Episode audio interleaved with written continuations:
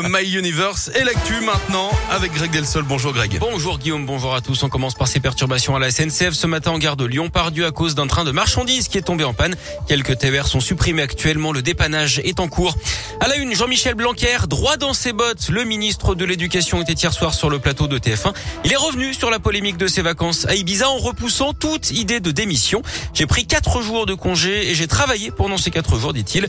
Il a quand même dit hein, qu'il comprenait la colère des enseignants, a reconnu une erreur dans le choix de la destination de ses vacances, un haut lieu de la fête en Europe. C'est de là-bas hein, qu'il avait d'ailleurs annoncé dans la presse le nouveau protocole à mettre en place dans les écoles dès le lendemain pour la rentrée de janvier. Hier, le Premier ministre Jean Castex a lui annoncé de nouvelles aides pour le secteur de l'hôtellerie, la restauration et l'événementiel ou encore les agences de voyage. Ça concerne les entreprises de moins de 250 salariés. Celles qui ont perdu au moins 30% de leur chiffre d'affaires à cause des restrictions en décembre et en janvier auront droit à une aide exceptionnelle au paiement des cotisations salariales, l'équivalent de 20% de leur masse salariale. Celles qui ont perdu plus de 65% de leur chiffre d'affaires auront également droit à une exonération des charges patronales. Pendant ce temps, certains essaient de profiter de l'épidémie. Un pharmacien parisien a été mis en examen et écroué mi-décembre aux Maisons-là après hier dans le canard enchaîné. Il est soupçonné d'avoir facturé des tests de dépistage fictifs. Le préjudice s'élèverait à plusieurs millions d'euros. Lors des perquisitions, les enquêteurs ont également retrouvé 800 000 euros dans l'une de ces pharmacies. En bref, également à Lyon, deux femmes blessées, dont une gravement dans un incendie hier après-midi dans le 8e arrondissement de Lyon. Le feu a pris vers 16h30 dans un appartement du quatrième étage d'un immeuble situé rue Ludovic Arachard dans le quartier des États-Unis. En sport et en basket, lourde défaite de l'Asvel en Euroleague hier soir à l'Astrobal. Les Villeurbanais balayés 100 à 75 par Monaco. C'est la plus lourde défaite hein, de la saison pour les Villeurbanais et un coup d'arrêt dans la course au play-off.